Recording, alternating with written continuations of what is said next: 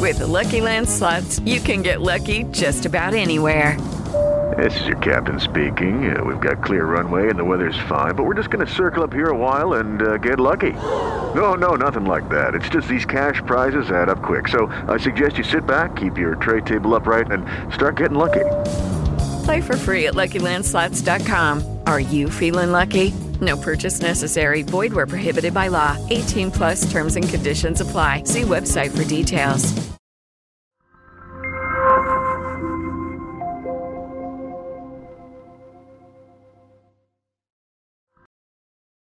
Hola a todos y bienvenidos a otro episodio de Asti Podcast. Un gusto estar nuevamente con todos ustedes compartiendo aquí información de valor. Hoy pues nuevamente estamos con una crack del mundo inmobiliario. En unos momentos la presentaré, pero antes pues quisiera recordarles a todos que si el contenido de este podcast pues en algún momento eh, les ha parecido bueno, eh, pues aporte, apóyennos y compártanlo con otras personas, compártanlo en sus grupos de WhatsApp, compártanlo en sus redes sociales, compártanlo en cualquier lado, taguennos para platicar. Este es el episodio 78 ya, ya casi llevamos cinco, cinco años en esta, con esta iniciativa de Asti Podcast, de la cual pues estamos realmente orgullosos de toda la información que hemos brindado. Fue el 22 de febrero del 2019 que subimos el primer episodio, entonces ya casi, casi estamos en los cinco años.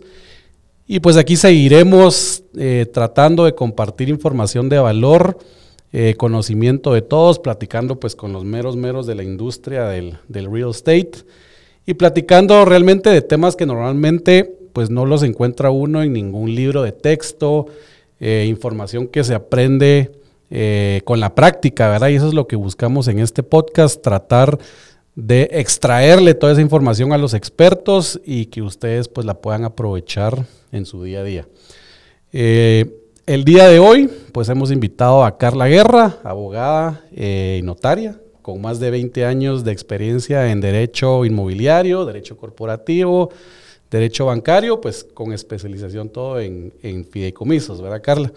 Eh, sin duda, pues una crack en el mundo del real estate. Y pues bienvenida, Carla. Es un gusto tenerte aquí en Asti Podcast. Muchas gracias, Marcos. Para mí es el gusto. He seguido tus programas y me parecen de muchísimo valor. Ya tienes un nombre en la industria inmobiliaria. Pues para mí es un honor estar aquí contigo hoy. No, hombre, el honor, el honor es todo mío y gracias por, por hacer el tiempo. Sé que es complicado, aunque sean 45 minutos en la agenda de, de todos tan apretada y con tanto que hacer. Eh, pues nuevamente gracias por estar aquí y pues hoy vamos a hablar de un tema puntual que es el tema de fideicomisos en la industria inmobiliaria, pero antes de entrar al tema per se, pues quisiera Carla que nos eh, contaras un poco sobre ti, quién es Carla, cuál es tu experiencia, eh, tu trayectoria, un poco para, que la audiencia te conozca un poco más. Con mucho gusto. Yo soy miembro de la firma Clarity Law. Es una firma que tiene eh, abogados especializados en diversos temas y yo tengo a mi cargo el, tema de fideicomisos concretamente.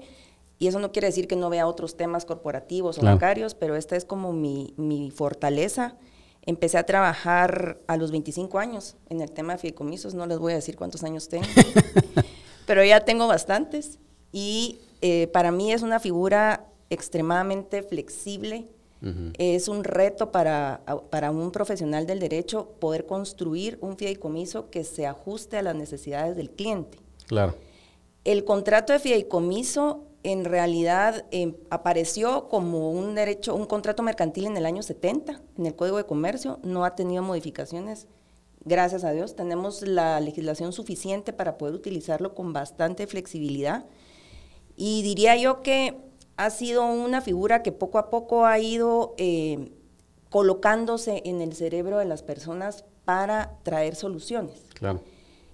La palabra fideicomiso en realidad es un poco complicada cuando uno no ha tenido mucha, mucha relación con el tema, pero uno la va entendiendo y, es una figura que viene desde el derecho romano.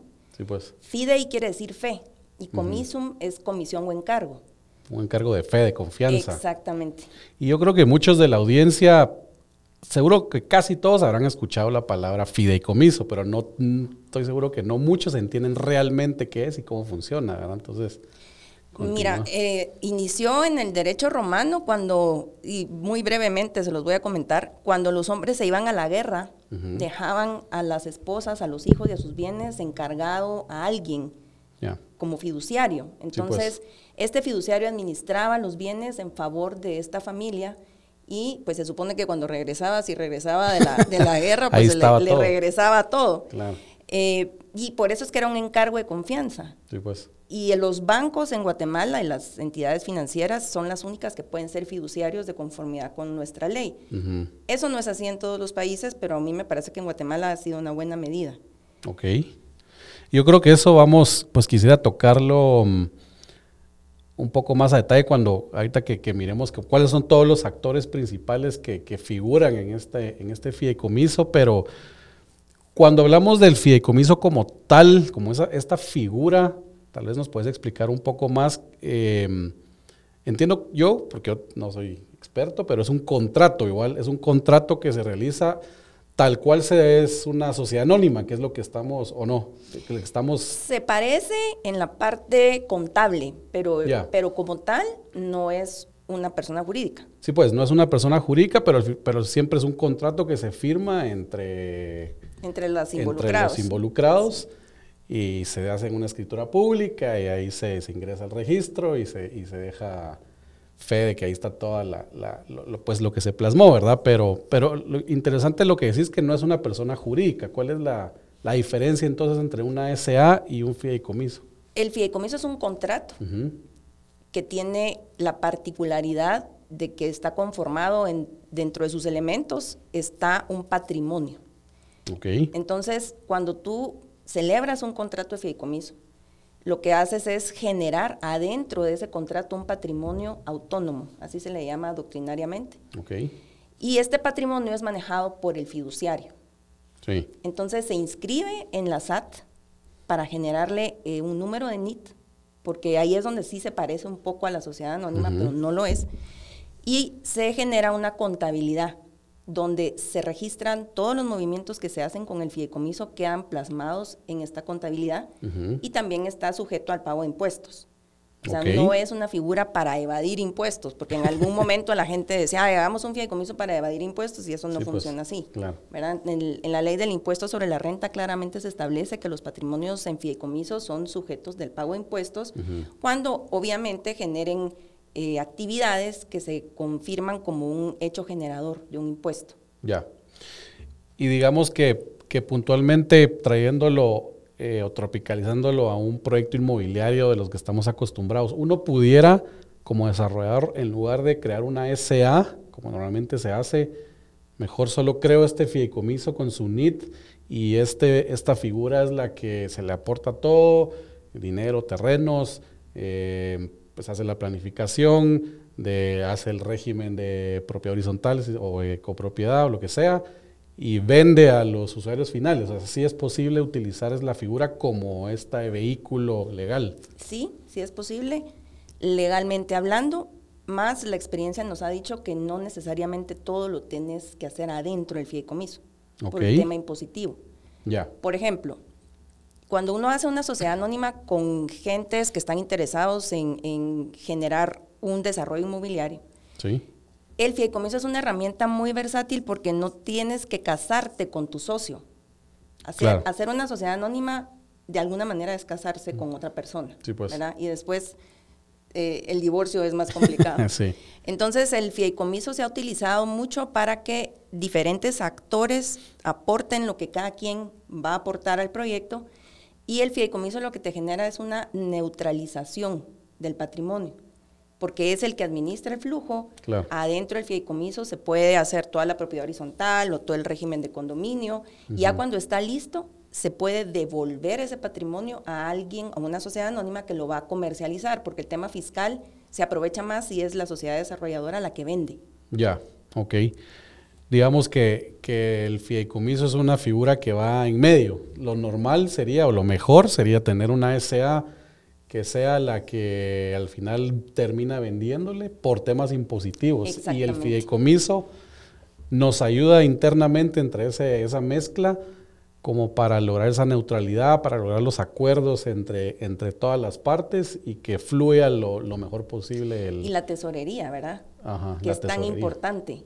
La tesorería se maneja adentro del fideicomiso porque él es el que lleva las cuentas y él Sí, ya pues. tiene instrucciones claras. Entonces, como te decía, se neutraliza la administración de tal manera que nadie mete mano en el flujo, sino es a través del fideicomiso que ya tiene instrucciones claras. Claro. Ah, Vamos a, a- a adentrarnos un poco más en eso después, pero antes, como para terminar de entender esta figura, pues sería importante saber quiénes son los actores principales de, de- de- esta figura, ¿verdad? Porque hay, ya hablaste del fiduciario, hay fideicomisario, hay fideicomitente y existe un comité técnico que le llaman también, que no sé si ese funciona mucho, que pues yo no tengo mucha experiencia en, bien poca en fideicomisos, pero contanos un poco de cada una de estas partes, porque es- son palabras realmente complejas, ¿verdad? Que, que es, pues menos la habrán escuchado muchos, pero importantes para entender quién es cada uno. Sí, ahí es donde empieza el trabalenguas. Cabal. El fideicomitente es la persona natural o jurídica, que pueden ser sociedades anónimas, responsabilidades limitadas, las personas jurídicas que- Extranjeros que tenemos, también. exactamente, Todo. que transmiten el patrimonio al fideicomiso. Entonces, estas son las designadas fideicomitentes. El fiduciario es quien recibe ese patrimonio y conforma este patrimonio autónomo.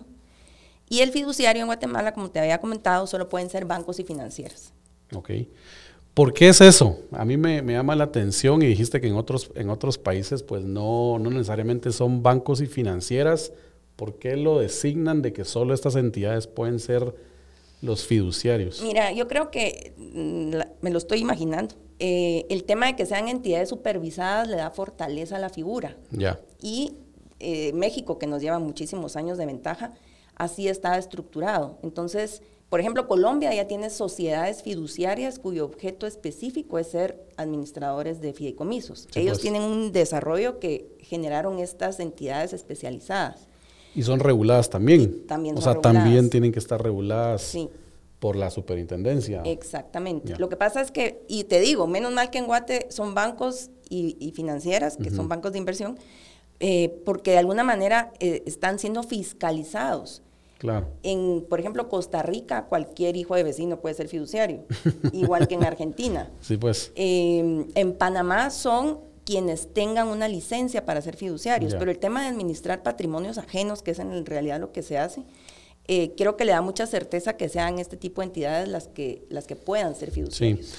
Digamos que cuando, cuando hablamos de un proyecto inmobiliario sin fideicomiso, como normalmente se hace, que se crea una sociedad anónima, se crea la cuenta de banco, y normalmente el desarrollador es el que maneja los flujos. En ese, en ese caso puntual, el desarrollador es como el fiduciario, porque todos le están confiando la tierra, confiando su inversión o su cash, digamos, y él es el que maneja, hasta cierto punto es como un fiduciario en ese, en ese esquema.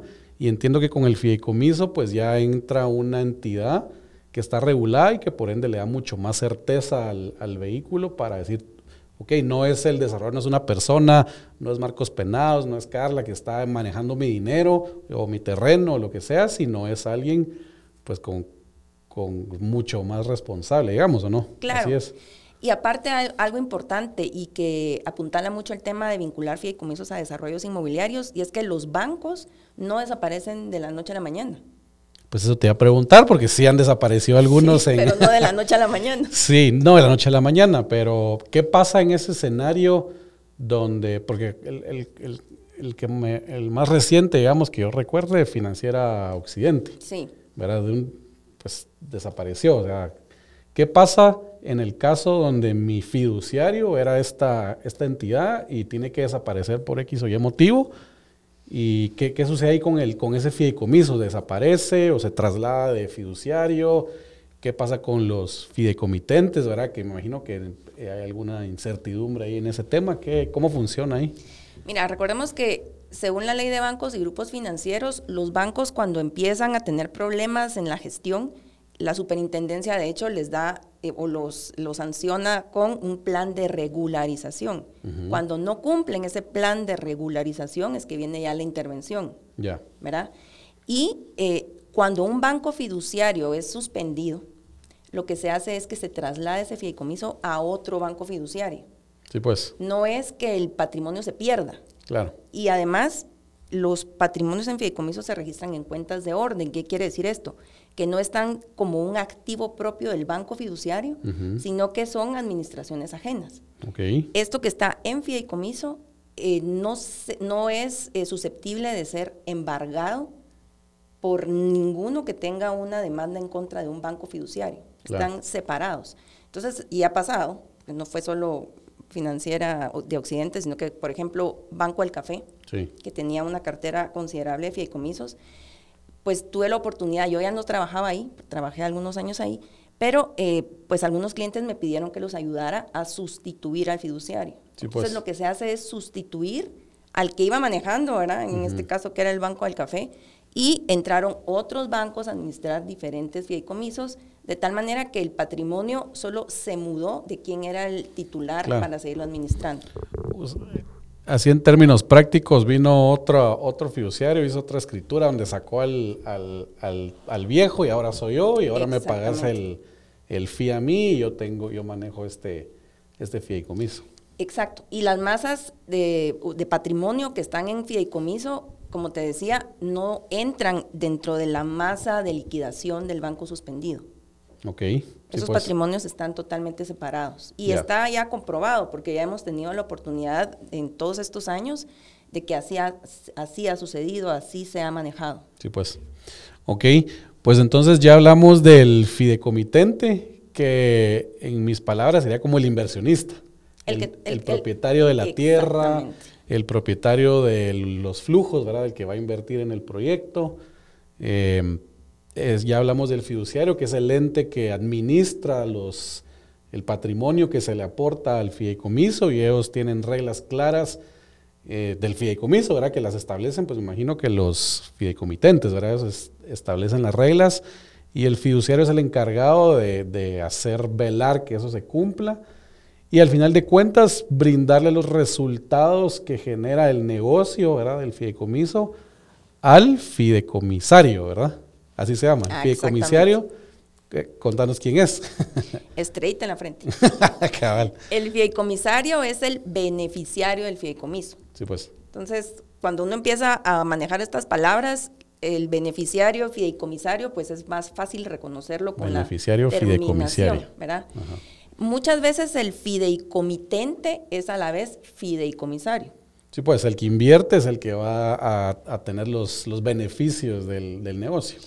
Depende del tipo de fideicomiso, se juega con quién va a ser el fideicomisario, pero concentrándonos en el tema de, tu pregunta, eh, dentro del fideicomiso podemos albergar, por ejemplo, que alguien aporte la tierra y que ustedes o la otra persona aporte liquidez y los beneficios se reparten como ustedes hayan acordado. Eso es totalmente contractual. El, fideicomiso no te regula cómo se van a repartir los, las utilidades en este pues. caso.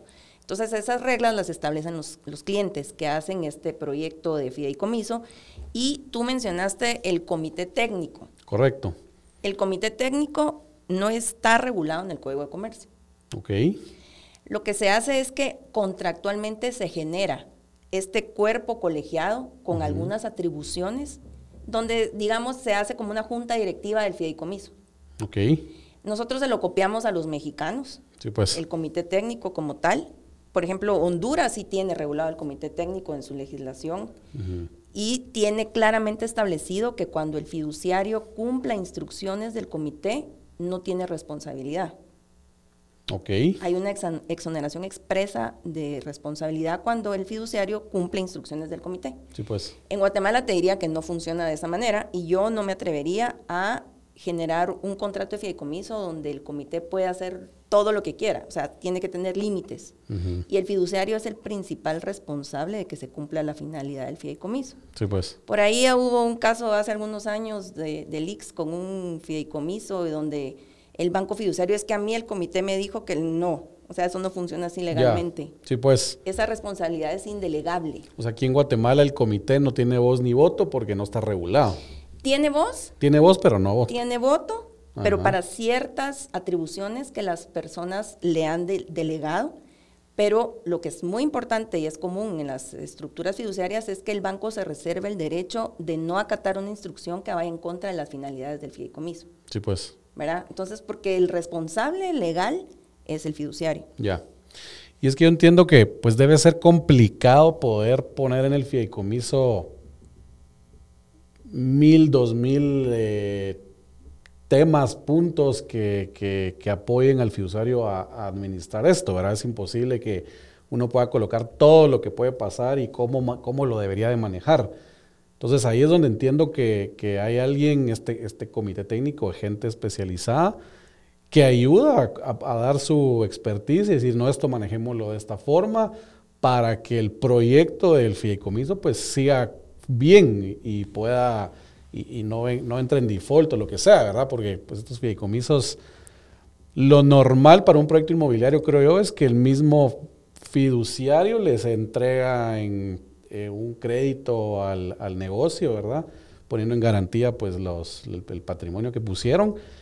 Y por ahí podría haber un tema como de juez y parte, ¿no? Porque el fiduciario es, ah, si algo pasa mal, te quito el proyecto y, y yo me recupero mi, mi, pues mi crédito y todo lo que he construido y lo vendo. obviamente no es el negocio del fiduciario, pues, pero pudiera suceder algo por ahí que, entiendo que alguien más tiene que ver, ah, no, no hagas ese tipo de cosas, ¿no? Mira, un tema importantísimo. Los fiduciarios en Guatemala, como banco, solo saben hacer temas bancarios. Sí. Por eso es que el comité tiene sentido. Porque el comité se supone que es gente que sabe el negocio y que va a poder tomar decisiones que van ajustadas a la finalidad. ¿Qué cosas sí se le pueden delegar a un comité? Por ejemplo, aprobar el plan de ventas. Sí, pues. aprobar al proveedor de mercadeo. Ese tipo de cosas sí las debe hacer un comité. Y eso queda claro desde el principio. Entonces el banco, pues ahí lo único que hace es pagarle al, a la persona que te está llevando la publicidad del proyecto. Sí, pues. Ahora, un tema importante que tú mencionaste. En Guatemala, los fiduciarios no pueden ser beneficiarios del mismo fideicomiso que administran. Ya, sí, pues eso sería cabal, no, Entonces, sería lógico. ¿Qué pasa? Lo que pasa es que en Guatemala, los bancos casi todos son como grupos financieros, tienen una financiera y tienen un banco. Sí. Entonces la gente hace el fideicomiso con la financiera. Y pueden optar a un financiamiento con el banco. Ya. Porque son personas jurídicas diferentes. Pues. Aunque digamos que ahí la imparcialidad no está eh, probada al 100, porque si son del mismo, grupo financiero... Sí, van a tener los mismos beneficiarios finales después de, todo la, el andamiaje. Claro, y lo, más sano es que fuera una financiera de un grupo financiero diferente, porque pues. ahí la imparcialidad digamos que es más segura. Ya. Entiendo que para los bancos también es de alguna forma más seguro que lo tengan todo entre ellos porque yo he visto pues que al tener eso mejoran las tasas porque dicen yo tengo la garantía, yo, yo tengo el crédito, yo gano de los intereses y pues todo está en, rentabilizar ellos el proyecto, entonces digo, ah, como todo lo tengo yo y mi, y mi riesgo disminuye un poco, pues te mejoro la, te mejoro la tasa del crédito. Yo conozco bancos que no tienen grupos financieros que sí se hacen pactos de reciprocidad. Entonces, el banco es el fiduciario de créditos que da la financiera y la financiera igual. Claro. Pero porque no tienen grupo, no tienen un grupo financiero, ¿verdad? Sí, pues. Pero te digo que, que a la gente le venden el paquete completo, ¿verdad? Haga el fideicomiso, le doy el financiamiento, pero haz el fideicomiso aquí conmigo. Claro. Y entonces la gente dice, bueno, pues hagámoslo de esa manera. Buenísimo. Ya, ya, ya lo hice. ¿Verdad? Es que no es muy, muy voluntario, ¿no? Sí, no es muy voluntario, es forci obligatorio. Ahora entiendo que pues el vehículo o el pues el fideicomiso tiene, existen de varias clases, ¿verdad? De administración, de garantía, de inversión o pueden ser mixtos. Contanos un poco de las clases y cuáles son los más utilizados en, en, pues, en el negocio inmobiliario.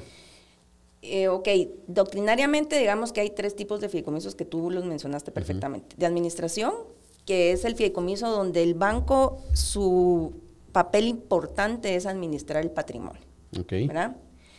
Eh, el de garantía se empezó a utilizar en Guatemala, te diría que hace unos 15 años, eh, con mayor frecuencia, porque es una alternativa a la hipoteca y genera una celeridad en el proceso de ejecución. ¿En qué sentido? En que la subasta es privada ante notario en caso de incumplimiento. Entonces, Ah, tú- con la hipoteca vamos a hacer ahí la comparación. Con la hipoteca, Ah, o sea, es más fácil para el fiduciario. para el acreedor. Sí, pues. Sí, en realidad, Ajá. si yo soy deudora, preferiría tener un crédito Claro. hipotecario que tener mi casa metida en un fideicomiso de garantía. Sí, pues. Porque si se me traban las carretas, digamos que el fideicomiso de la ejecución es de dos meses, dependiendo cómo se haya pactado la cláusula de la subasta. Sí, pues. Y hay gente que, por ejemplo, va a solicitar un préstamo y el banco le dice, te lo doy, pero con garantía de fideicomiso. Ujú. Eso quiere decir que el banco no se siente tan cómodo con una hipoteca y prefiere darte el crédito con garantía de fideicomiso porque en caso de incumplimiento la ejecución es Sí, pues. rápida. ¿Y cómo funciona eso de la subasta? Ellos es una subasta privada, dijiste. Es pública. Es pública. es, eh, se regula dentro del contrato de fideicomiso. Ajá. En el contrato se estipula qué pasa cuando hay incumplimiento, en qué momento te notifican el requerimiento del, del pago, el plazo que se establece para las, el segundo requerimiento, cuántas publicaciones. Esto no está en ningún artículo de la ley. Esto se desarrolla a nivel de contrato. Ya. Sí, pues. Y vas a encontrar diferentes cláusulas dependiendo del banco con quien trabajes. Importantísimo el derecho de defensa, ¿verdad? Del cliente. Importantísimo que la cláusula de subasta tenga notificaciones notariales, Ya. porque si Sí, no te puede prestarse a un abuso también Claro. por parte del, del acreedor. Y es donde yo te digo que, que no me gusta mucho que en el mismo grupo financiero el banco y la financiera estén Ligados. ligados porque hay intereses obviamente del lado del banco, Sí. ¿verdad? Pero bueno, esa es mi, mi simple opinión. Eh, y el tema de la simulación que a veces se da con el fideicomiso de garantía, porque le ponen de nombre fideicomiso de administración Ajá. para no tener que hacer una subasta pública notarial. Y entonces se presta a que el acreedor pueda tener prerrogativas que se vuelven un poco abusivas en Sí, pues. contra del, del deudor, ¿verdad? A cualquiera se le traban las carretas. Claro. Entonces es peligroso el tema de, de- del fideicomiso cuando te dicen, ah, es de administración, pero al final el acreedor decide a quién le venden la garantía y el Sí, pues. fiduciario usa la escritura. Que de repente hasta ellos mismos. Se lo, Sí. se lo compran. Y, y hay que tener mucho cuidado con eso, ¿verdad? Cuando es un fideicomiso para garantizar un préstamo, es de garantía. Sí, pues. Y hay fideicomisos de administración y de garantía mixtos, donde, por ejemplo, tienen la tierra aportada, pero también tienen los flujos que se genera por la comercialización del proyecto inmobiliario. Sí. Eso es un fideicomiso de administración y de garantía mixto. Claro. Y está el de inversión, que ese es muy sencillo, que es administrar eh, dinero para invertirlo en títulos eh, donde el cliente le ha dicho previamente al fiduciario cómo quiere que lo invierta. Ya, o sea, el último es eh, fiduciario, te doy un millón de dólares y específicamente te digo invertirlos en, cualquier lado, o sea, en Apple, en... Sí, donde le haya dicho el cliente. Y ahí el tema importante es el grado de responsabilidad que tiene el fiduciario.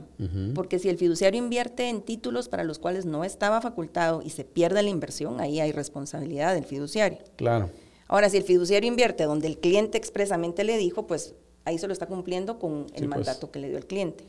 Y en ese caso, ¿por qué, mm, o sea, como, como por qué funciona este fideicomiso de inversión? Para entender, porque, por, ¿cuál es la necesidad de este fideicomitente en decirle, invertí por mí?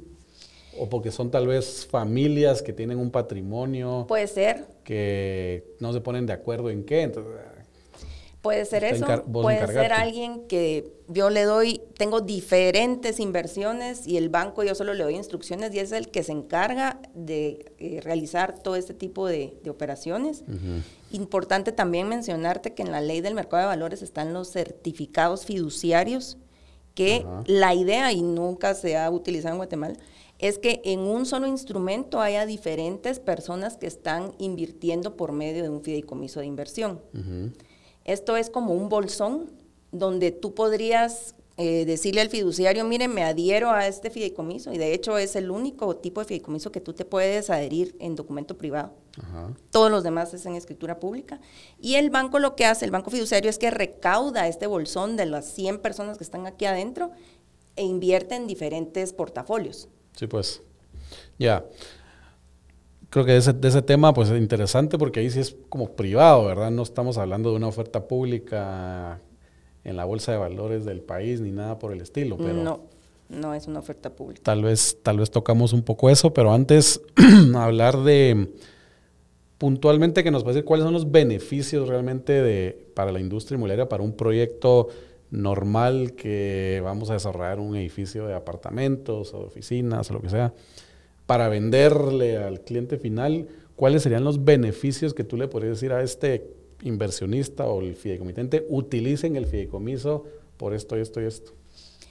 Mm, Yo veo varias. Uno, entre los interesados en desarrollar el proyecto como socios, esta es una herramienta que les permite estar agrupados sin tener que estar casados, Sí, pues. ¿verdad? Entonces no tenés que ser socio de tu contraparte, sino que adoptan este mecanismo para poder ordenarse y poner las reglas claras. Como, por, como a la hora de asociarte con alguien que no conoces tanto. Exactamente. ¿verdad? Con, encontraste a este terrateniente y le dije, mira, aporta la tierra, no te conozco, no sé ni de de dónde venís y no quiero ser socio tuyo, hagamos este, hagámoslo en fideicomiso. Si se lo decís así, no va a querer participar. Sí, pues. De Pero digamos que no te tenés que volver socio de la persona, sino Claro. que el, el- el- la herramienta te permite... Solo son novios, no, son, son no novios, están casados. están saliendo, pero no se han casado. Entonces, entre partes es cómodo tener las reglas claras. Eh, aparte el tema de que el patrimonio permanece hasta por 25 años, que es el plazo máximo. Sí, pues. Si la persona con la que tú querías hacer el, el proyecto fallece, Ajá. La tierra está adentro del fideicomiso y entonces pues. está protegido. Tendrás que lidiar con los herederos, pues, pero digamos que la tierra ya está dentro de un fideicomiso. Y pues los herederos no pueden decir, no, ya no, yo no quería nunca y me, me saco, me quito la tierra ahí o voy a hacer un problema, ya está. ya está ahí. Sí, pues. Para el cliente que sabe que la tierra está en un fideicomiso también es una ventaja. El que te quiere comprar el apartamento que sepa que Sí, la pues. tierra está aportada a un fideicomiso quiere decir que esta sociedad, si desaparece la tierra, igual se queda aquí. Claro. Por supuesto que hay que matizar cada caso, ¿verdad? Porque me podrían hacer 200 preguntas de ¿y qué pasa? ¿y qué pasa? Pero Sí, digamos, más así con tema de extinción de qué pasa si venía de lugares, gente ilícita o algo bueno, por el estilo. y ahí el tema es que en la ley de, eh, de extinción le Ajá. entra todo. Sí, pues ahí sí. Fideicomiso o no fideicomiso, ¿verdad?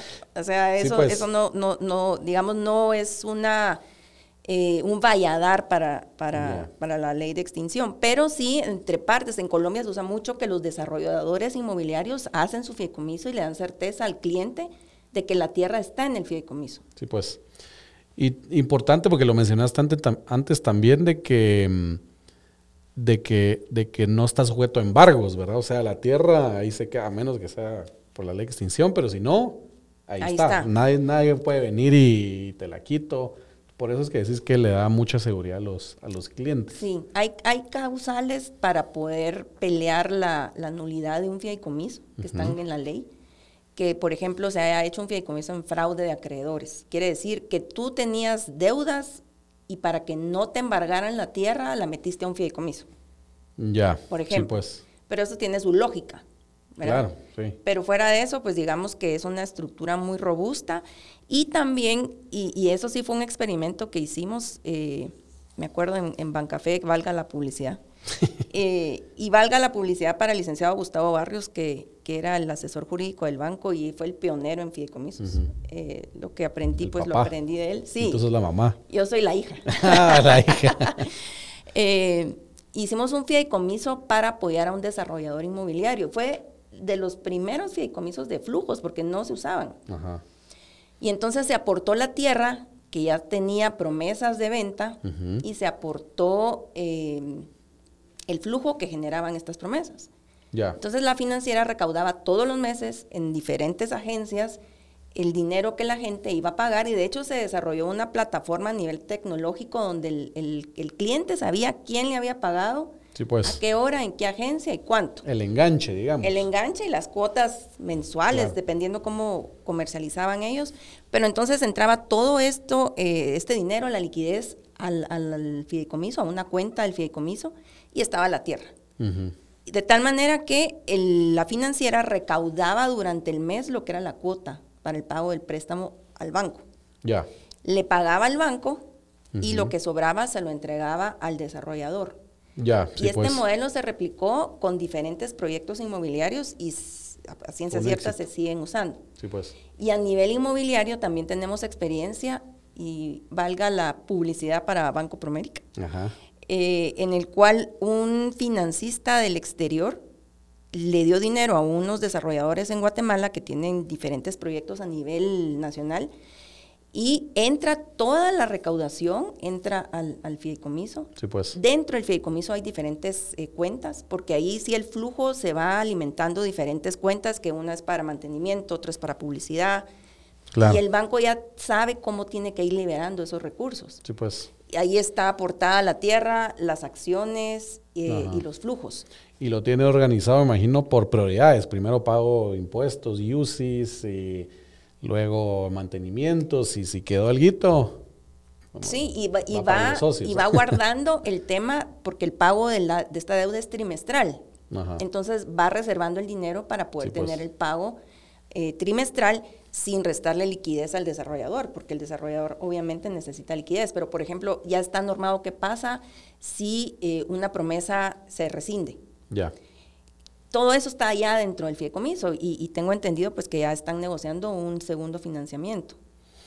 Ok, interesante. O sea que, ¿y ellos crees que optaron por el, por la figura porque eran extranjeros y querían como certeza de invertir en Guatemala y que les manejaran Sí. sin tener que estar aquí, digamos, en Guate? De hecho, pues hubo que eh, tener varias reuniones con ellos para explicarles cómo funciona la figura y, y ha sido un verdadero éxito.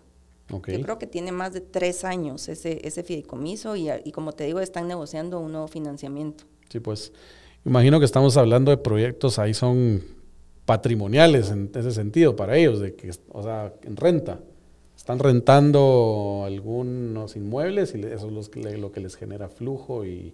Bueno, en realidad este es un proyecto, el que te comentaba era un proyecto inmobiliario total Ajá. y aparte está el fideicomiso como una herramienta de planeación patrimonial, Sí, pues. que así se llama, de hecho, comercialmente hablando. Ajá. que es una, eh, es una alternativa que te genera paz. Ah, Yo siempre digo que el que nada tiene, nada teme, pero la gente que tiene le preocupa qué va a pasar cuando ya no estén. Claro, seguro. Entonces el fideicomiso es, es un compañero muy noble que te ayuda y te permite establecer primero qué bienes tienes, Ujú. para quiénes quieres esos bienes y en qué momento Sí, pues. en ese fideicomiso se regula. Tú transmites tus bienes, te reservas el uso, la explotación de los mismos y tú dejas establecido qué va a pasar con ese patrimonio cuando tú ya no estés. Claro. Y te digo que ha sido para mí, eh, pues, satisfactorio ver que clientes que lamentablemente fallecieron, pues, cuando ya no estuvieron, dar el acompañamiento a la familia para que el fiduciario entregara los bienes en un periodo cortísimo Sí, pues. Dependiendo de qué era el- lo que el cliente quería. Porque Ya. hay fideicomisos que el cliente lo que quiere es que siga el fideicomiso hasta que la persona beneficiaria cumpla 25 años, por ejemplo. Ajá. O sea, ahí te ahorraste ese tema testamento y, y que heredarlo y, y no sé si tema de impuestos de... Porque cuando heredas en- entiendo que tienes que pagar impuestos por lo que heredas, Sí. Aquí también... Igual en el fideicomiso se pagan impuestos, pero digamos que te ahorras el tema de eh, el pago de los abogados que llevan el proceso sucesorio, ¿verdad? Ajá, sí, pues, que eso es bastante considerable. Y el plazo. Sí, el pues. plazo no tiene competencia. Claro, O sea, tener todo en dos meses es... Totalmente. Y tenía un cliente que, que estaba con que quería deshacer el fideicomiso, que ya no quería pagar la cuota mensual, porque esa es otra pregunta. Claro, ¿cuánto cuesta ¿Cuánto administrar cuesta? todo eso? Y al final del día no es una cuota eh, cara dependiendo del monto del patrimonio. Sí, pues... Pero al final yo le dije, no, hombre, no deshaga su fideicomiso. Y falleció. A los dos o tres meses falleció. A la gran. Y entonces dije yo, menos mal que no deshizo el fideicomiso, Sí, porque pues. pudimos entregarle el patrimonio a su familia muy, muy rápido. Y estos fideicomisos, decís, interesante que son plazo máximo de 25 años. ¿Qué pasa si yo hago mi fideicomiso patrimonial ahorita, donde meto todas mis propiedades, todas mis acciones, ¿verdad? Que generan flujo. Yo le puedo decir a, al, al, al, al fiduciario, mira, cuando, si me pasa algo, y o mis seguros de vida, ¿verdad? Que también entren ahí y se vayan directo a la familia, pero, les, pero yo podría decirles, no se lo den todo de una vez, Sí, porque no va a ser que en dos años lo malgastaron y ya no existe, sino que todos los años o trimestralmente de, de los flujos, si genero, no sé, 200 mil quetzales en flujo mensual, pues dale eso nada más al, al mes y, y que se quede ahí. ¿Qué pasa cuando terminan los 25 años? tiene el banco que entregar el patrimonio. Ya, o sea, ahí sí ya... Eso es lo importante de estos fideicomisos, dejarlos con ruta de salida. Porque Sí, si pues. tú no dejas redactado adecuadamente el fideicomiso, lo que pasa es que generas un problema. El plazo máximo son 25 años, pero tú estás joven. Podría ser que en 20 años todavía estés Sí, pues. con la idea de que quieres que el fideicomiso sea más eh, largo. Ajá. Podemos prorrogar ese fideicomiso. Ya. Lo sí, que no pues. podemos es constituirlo de, inicio con 30 años, ¿verdad? Lo que le dice la ley es que se tiene por reducido el plazo máximo legal. Sí, pues. Y en un tema importante que tú tocaste, seguros. Ujú. Hacemos fideicomisos o hemos hecho fideicomisos donde lo que se aporta es una póliza o dos pólizas de seguro, que el banco fiduciario cobre la póliza y se quede administrando ese dinero porque el cliente no está tranquilo de que todo el monto de la póliza se le entrega a los beneficiarios Claro, en de un solo pago, ah, ¿verdad? Sí. Y hay otro tema importante que es el fideicomiso de, con seguro para socios. De hecho, comercialmente se llama fideicomiso seguro. Ok. ¿Qué pasa en este caso? Por ejemplo, tú tienes una eh, sociedad donde son tres socios Sí. y los tres saben de desarrollo inmobiliario. ¿Qué pasa si uno de los socios se muere? Entra la familia Sí, pues. A querer opinar. a querer opinar y la familia te puede decir, ¿y por qué no me compras las acciones? Pero resulta que la sociedad o los socios no tienen en ese momento la liquidez Claro, todo está invertido. todo está invertido. Entonces, el fideicomiso, ¿cómo funciona? Se compra una póliza de seguro. Mejor dicho, la empresa compra pues, la póliza de seguro para paga- sus socios. Que el monto va a ir amarrado a lo que ellos definan que vale la empresa. Exactamente. si hay un análisis de la aseguradora que te va a decir, según la Las los- ventas las ventas o, o los estados financieros o lo que sea, su póliza de los socios cuesta tanto. No es que yo me invente que Sí, pues. mi sociedad vale 10 millones de dólares, Claro. no funciona así. Y Sí, pues hay un, hay un soporte. hay un soporte lógico, ¿verdad? Entonces la sociedad compra el seguro para sus socios, lo aporta al fideicomiso Ajá. y los socios aportan sus acciones. Ya. Sea, todos, todos están. Todo está aportado. Si fallece uno de los socios, lo que sucede es que el banco cobra la póliza de seguro, ese dinero se le paga a la familia Sí, pues. y las acciones se redistribuyen dentro de los socios sobrevivientes. Claro. Y ya pueden tomar la decisión si quieren seguir con el fideicomiso o no. Pero de esa manera no te tienes que sentar a discutir con gente que puede ser de buena fe, pero no sabe nada del Sí, negocio. pues. Sí, que debe pasar mucho. ¿no? Exactamente, y tampoco se afecta la liquidez de la empresa porque Claro. el dinero viene producto del, del- del seguro. Y pudiera, pudiera ser también que, el, que la instrucción fuera, bueno, el seguro igual se va, el dinero igual puede servir no solo para como indemnizar a la familia, comprar las acciones, sino buscar hasta el reemplazo, que de repente el que se murió era el CEO y sin él no camina también la empresa y que la familia siga manteniendo las acciones, ¿o no? Con algún tema de... En el fideicomiso todo se no puede. metas. Sí, pues. Todo se puede. Lo que no se puede es hacer cosas ilegales, pero de ahí lo que se te ocurra es un traje a la medida. Claro. Y el licenciado Barrios, mencionándolo otra vez, eh, cuando yo le hacía sus presentaciones del fideicomiso, que en aquella época eran con acetatos, había una que decía, eh, en el fideicomiso todo cabe sabiéndolo acomodar, como en el pues, jarrito, ¿verdad? O sea, es- por eso es que a mí me apasiona tanto el tema, porque en todos estos años eh, uno puede generar soluciones, uno tiene que ser creativo. Sí, pues. Hay que, ser- hay que volverse creativo para saber qué, qué poner. Exactamente. Mira, hay en temas impositivos. Por ahí mm, se habla mucho de que la que, que, pues como beneficio del fideicomiso también es que cuando se aportan las propiedades a un valor más alto no genera, no genera la ganancia de capital dentro del fideicomiso. ¿Cómo funciona eso? Mira, en la eh, parte fiscal lo que tenemos claramente establecido es que la transmisión de bienes al fideicomiso está exento de impuestos. Ok. O sea que ahí es una operación neutra. Si el patrimonio se le devuelve al cliente o a la persona que lo transmitió tampoco paga impuestos. Sí, sí, pues, ¿qué pasa si dentro del fideicomiso le subís el valor al, al inmueble? Va a haber una ganancia dentro O sea, del sí. fideicomiso. Sí. Ya, o sea, ¿cómo funciona entonces que viene el propietario de un terreno, que normalmente es lo que pasa mucho en Guate, que todos están valuados a una nada, pero ya para, para, para uso de un proyecto inmobiliario, pues tiene que valer 100 mil veces más. ¿Qué pasa si yo lo tengo, yo soy el propietario del terreno y vale 10 mil quetzales? Y lo quiero, y realmente el valor comercial es un millón de quetzales. Entonces vengo yo y lo aporto un millón de quetzales. Igual en esa aportación existe ganancia de capital para el propietario. Sí, la clave Ya. está, lo que dice el Código de Comercio es que el- cuando tú transmites un bien a un fideicomiso lo debes estimar. No dice tienes que hacer un avalúo. Ok, Entonces tú puedes transmitirlo con el valor de los 10 mil quetzales. ok.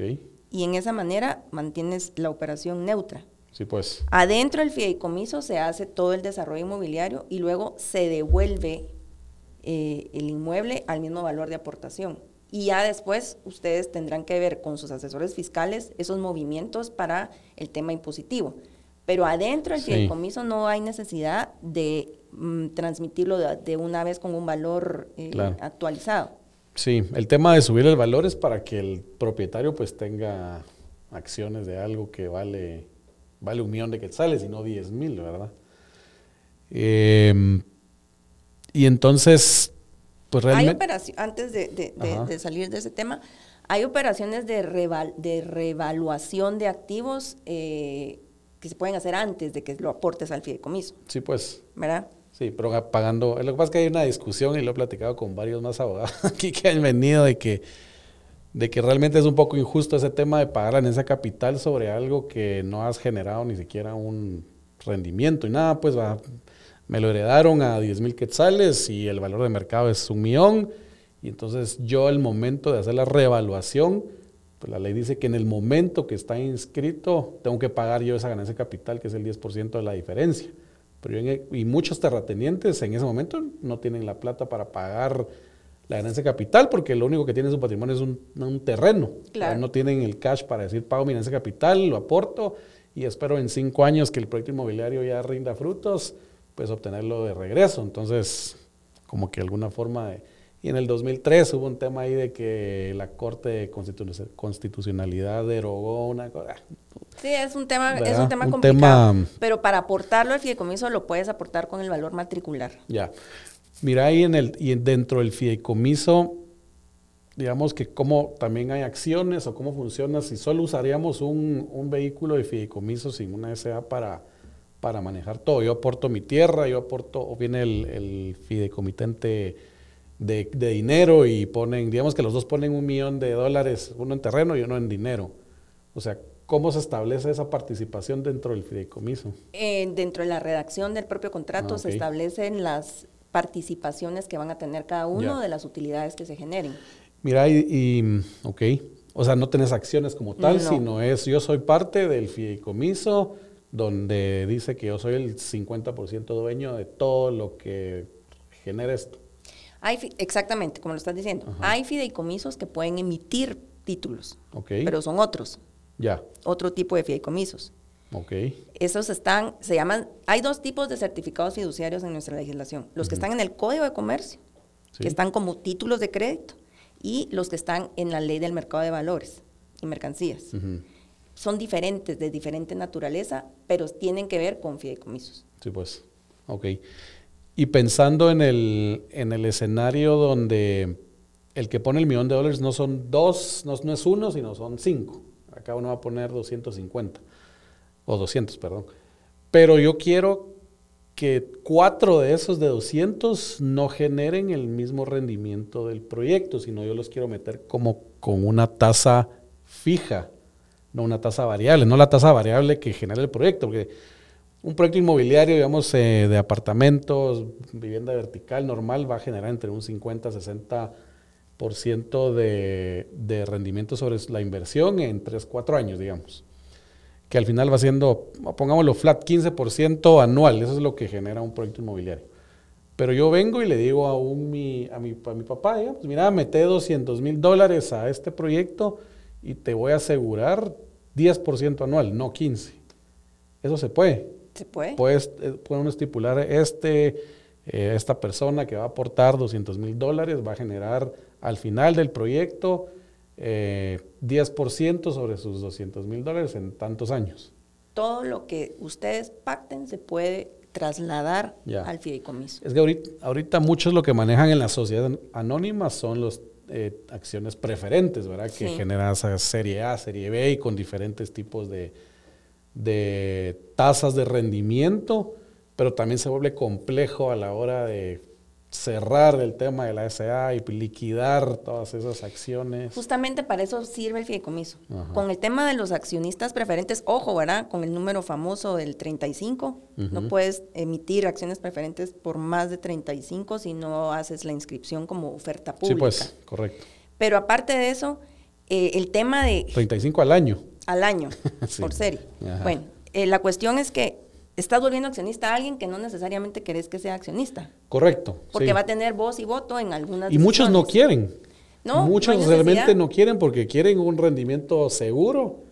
Bueno, no hay nada seguro, pues, pero lo más seguro que se pueda y yo no quiero estar metido en las decisiones de un proyecto. Yo Claro. Lo que quiero es invertir mis 200 mil dólares y ahí me pagas eh, Exacto. 100 mil dólares en tres años, pues. Y el fideicomiso te lo permite perfectamente, sin necesidad de volverlos accionistas. Sí, pues. Entonces, el propio eh, cliente que está invirtiendo en el fideicomiso va a tener un documento donde claramente se establecen cuáles son sus condiciones. Y eso lo podemos hacer sin necesidad de volver accionista a la gente. Son inversionistas de este proyecto. Ya, interesante. Eso, eso la verdad está muy bueno porque creo que es algo que, que muchos hacen sin usar el fideicomiso, haciéndolo con acciones preferentes y teniendo eso- es- todo ese tipo de, de líos legales al final del Sí, proyecto. al, prin- claro. al principio es bonito, solo haces una- un título que diga Serie A y, y se acabó, ¿verdad? Pero después ya se vuelve, se vuelve más complejo.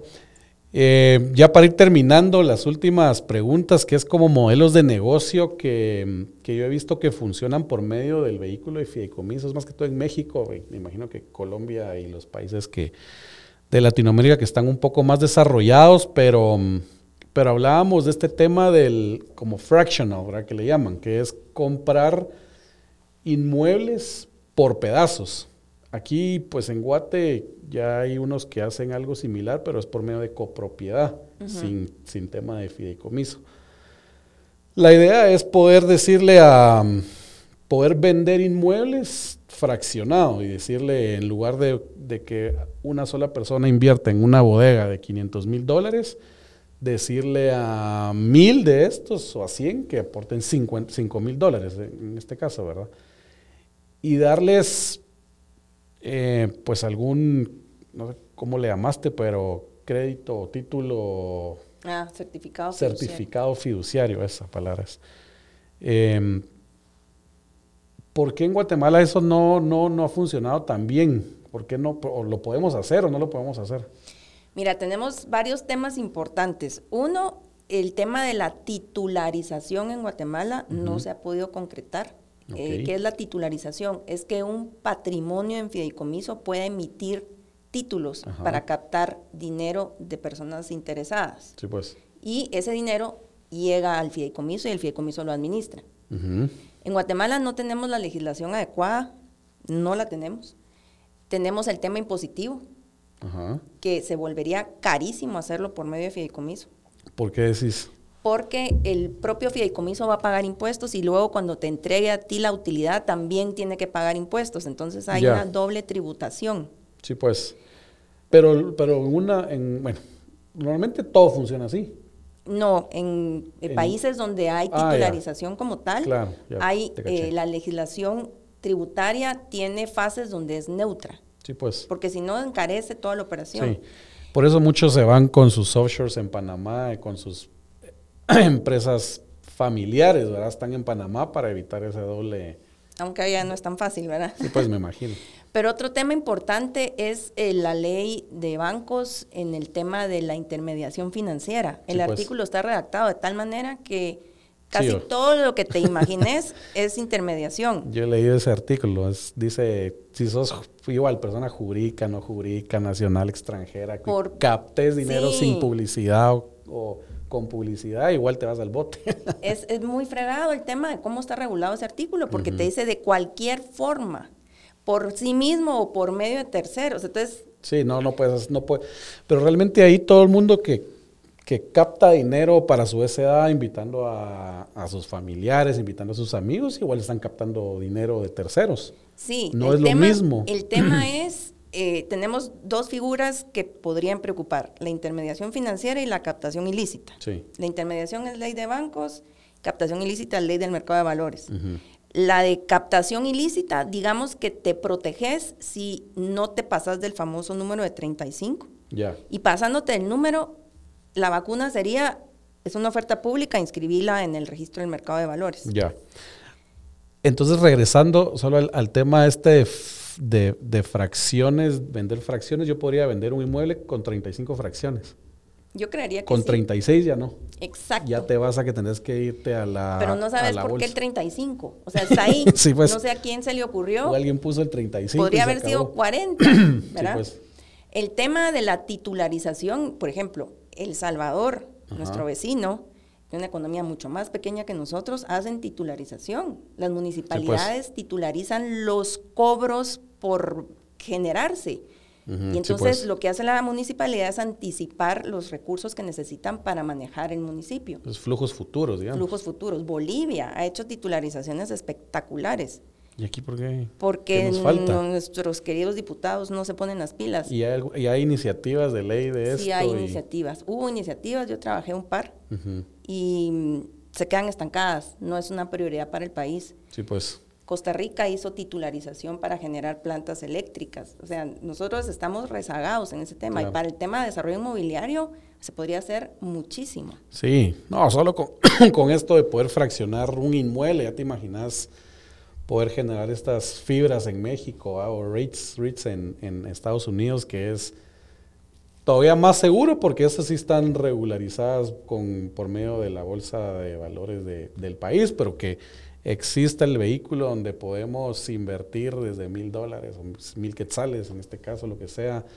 En, en un fideicomiso de bienes raíces, de inversión de bienes Te raíces. digo que, que, que en teoría, si no existieran estos espantos alrededor de la intermediación, el tema de los certificados fiduciarios, de eso se trata, el que está en el Código de Comercio. Ujú.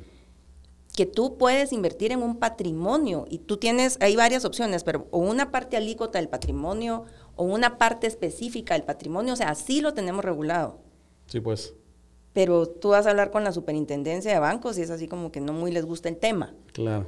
Sí, pues, o sea, y, y los que están captando, me imagino que con miedo, pues, porque no va a ser que me lo tomen como que esto es captación ilícita y ya me fregaron. Exacto. Pero sí se puede hacer el tema de desarrollo con inversionistas en un fideicomiso con los cuidados del caso. Sí, pues. Ok. Em, y digamos para última, para lograr esto de, de que existan ya eh, en la bolsa de valores algo formal donde estos, ¿cómo eran? Créditos fiduciarios, ahí se volverían créditos bursátiles Ajá, fiduciarios, ¿verdad? sí.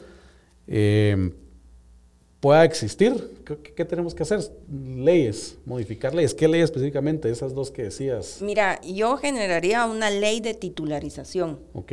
específica, como la tienen otros países, donde ahí se desarrolla el, el producto, eh, se generan la base eh, impositiva que Ajá. debe aplicar y, y con eso podríamos funcionar perfectamente. O sea, Guatemala tiene un potencial enorme. Sí. El tema de desarrollo inmobiliario no se diga.